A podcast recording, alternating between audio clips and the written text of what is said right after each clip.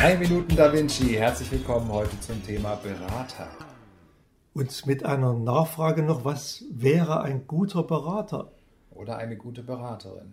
Oh ja, das war gut von der in der Gender-Debatte, dass wir auch die Beraterin drin haben. Also ist auf jeden Fall gut, wenn wir alle aktuellen State-of-the-Art-Kommunikationsthemen wie die Gender-Debatte, wie digitale äh, Innovation, wie agiles Management, also das macht schon Berater aus, dass er da top, also am, am State of the Art ist.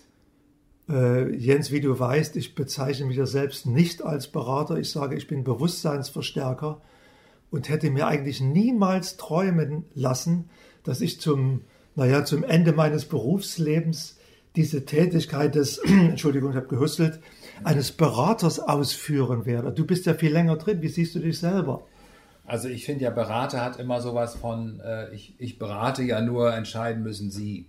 Und das zum Beispiel ging mir immer gegen Strich, weil, weil wir als Berater als Begleiter sozusagen von Unternehmen, von Menschen immer ein Teil des Systems werden. Natürlich ist es wichtig, eine professionelle Distanz zu haben, aber wir sind immer auch Teil dieses Prozesses. Und was mir, also auch in unserer Zusammenarbeit extrem gut gefällt, dass jedes Projekt mit so einer Leidenschaft verbunden ist. Wir haben eigentlich immer Bock auf unsere Kunden.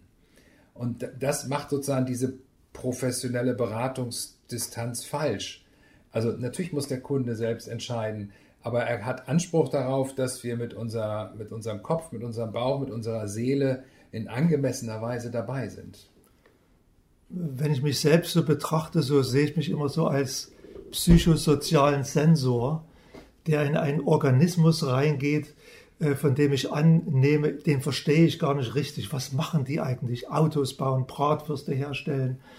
Und äh, ich bin mit einer ungeheuren Neugier, sag mal, nähere ich mich einem Phänomen, wo ich sage, was kann ich denn von euch lernen und mit was für äh, offenen Augen muss ich euch betrachten, damit ich euch erstmal verstehe, was ihr macht. Ich habe also null äh, äh, Idee, was ich denen im Vornherein sagen könnte. Das heißt, wir haben schon zwei Aspekte, die uns wichtig sind: Leidenschaft und Neugier.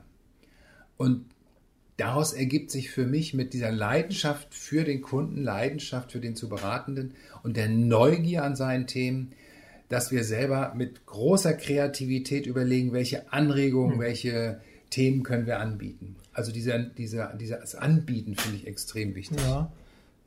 Dann äh, denke ich ja permanent in Metaphern. Ich überlege mir, was bedeutet das, wenn die das machen? Wie sieht das aus? Ist das ein Zirkus? Ist das eine Wanderbaustelle? Also ich, ich laufe immer in so einer Parallelschiene mit und übersetze alles, was ich sehe, in eine Parallelwelt. Und das macht mir Freude, den das zurückzuspiegeln, was ich beim Beobachten ihres Organismus erlebt habe und biete das so an als eine Art äh, große, freie, kreative Reflexionsfläche. Und Jens ist ja unheimlich gut, so gleich wieder Strukturen zu sehen. Und in diesem Dialog, glaube ich, entfachen wir eine ungeheure Dynamik zwischen den Beteiligten und uns selbst. Ja, wir fühlen uns als Berater als Dynamikentfacher und Bewusstseinsverstärker. Das ist, äh, damit bin ich total zufrieden mit dem Begriff und das macht mir eine Riesenfreude. Und wir freuen uns aufs nächste Mal. Tschüss. Tschüss.